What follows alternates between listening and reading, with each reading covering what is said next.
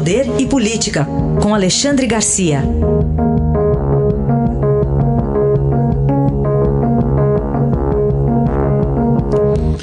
Alexandre, bom dia. Bom dia, Raíssa. Bom dia, Carolina. Oi, bom dia. Começar pedindo para você, Alexandre, nos contar uma história. Quer dizer que lá no Tribunal de Justiça da Bahia já se pode dizer feliz 2021? Pois é, é o mesmo tribunal cuja presidente está presa preventivamente por estar envolvida em negociata de terras para dar apoio à, à grilagem. Pois o tribunal agora decidiu antecipar o pagamento do ano que vem de abono e adicional dos dois períodos de férias a que tem direito a justiça. A justiça tem direito a dois períodos, nós não, né? mas a justiça tem. E ainda tem um abono e um adicional. E aí justifica-se dizendo o seguinte, abro aspas, estar sensível à diminuição da renda familiar dos magistrados. Fecha aspas. Aí eu digo, olha, eu desejo que isso seja fake, né? porque se não for, é um deboche, é um assinte, é um escárnio que está sendo feito. Alexandre, queria que você falasse um pouquinho também sobre os, o dinheiro, né, a verba usada para combater a, a, pandemia de coronavírus. Para onde está indo? Pois é, então está a maior discussão, né? O, o, o presidente, presidente da Câmara e o presidente da República, os dois dizendo, olha, onde temos que cortar eh, das folhas de pagamento ou do legislativo ou do executivo para poder continuar tendo o Corona Voucher. Né? Ontem eu, eu precisei sair, fui à farmácia e, e, o balconista me perguntou: Ah, o senhor que é jornalista, me diga por que, que as pessoas que ganham Bolsa Família têm que ganhar o coronavírus, se elas já ganhavam Bolsa Família para sobreviver. Né? Aí eu fiquei, pô, mas não é só isso, né? Tem os aposentados né, que estão ganhando coronavírus, né? tem jovens rapazes aqui de Brasília que ganharam o Corona, corona Voucher para fazer churrascada, fazer festa. Né? Então eu acho que tem que haver mais, mais ainda fiscalização sobre isso. Porque não é o dinheiro do Estado brasileiro, é o dinheiro do povo brasileiro que paga impostos. Né? E que está sendo distribuído. Tudo bem, tem muita gente que precisa realmente, que ficou sem renda. Né?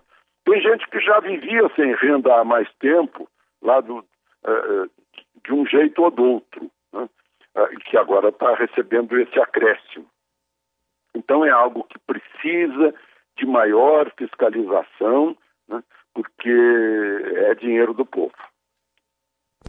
Ontem você falou aqui, Alexandre, sobre o socorro financeiro que os hospitais estão buscando. Tem desdobramento desse, desse caso?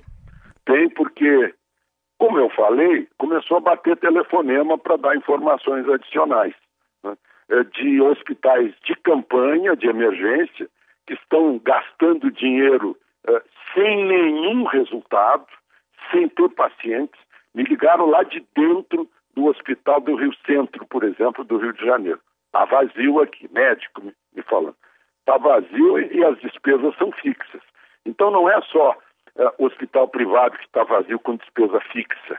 Né? É também o, o, o, o hospital de emergência. Lá da Bahia me ligam para dizer assim, gente, os governos estão pagando aluguel para botar eh, hospital eh, de campanha em terreno privado quando há abundância de terrenos públicos que poderiam ter recebido esses hospitais. Aí dá um exemplo, o Parque de Exposições perto do aeroporto de Salvador está né? é, tá, tá lá disponível, mas estão pagando o, o, hospital do estádio da Fonte Nova que foi privatizado.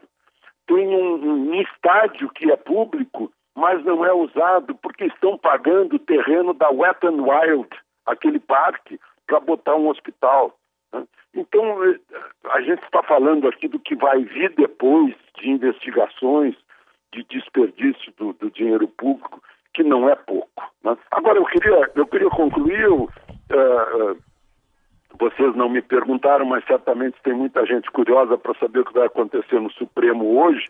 Eu, Ah, acho, sim. eu acho que é, vai haver um delineamento, uma, uma limitação dos objetivos desse inquérito da fake, das fake news, que começou lá atrás, há 14 meses. Né? Não tem prazo, não tem objetivo, não tem nada. Então, é possível que eles concordem em dar um prazo e dar um objetivo, limitar. Né? E, ao mesmo tempo, pode ocorrer que Alexandre de Moraes se declare suspeito para participar do julgamento, porque afinal foi ele que fez as diligências.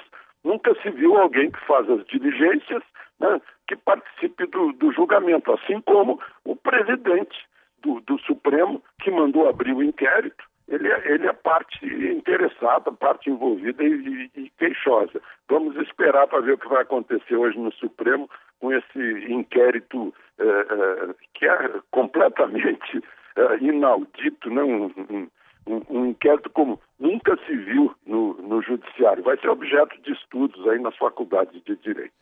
Julgamento hoje tema quase certo para amanhã, quando volta Alexandre Garcia, que é o Jornal Eldorado. Obrigado, até amanhã. Até amanhã.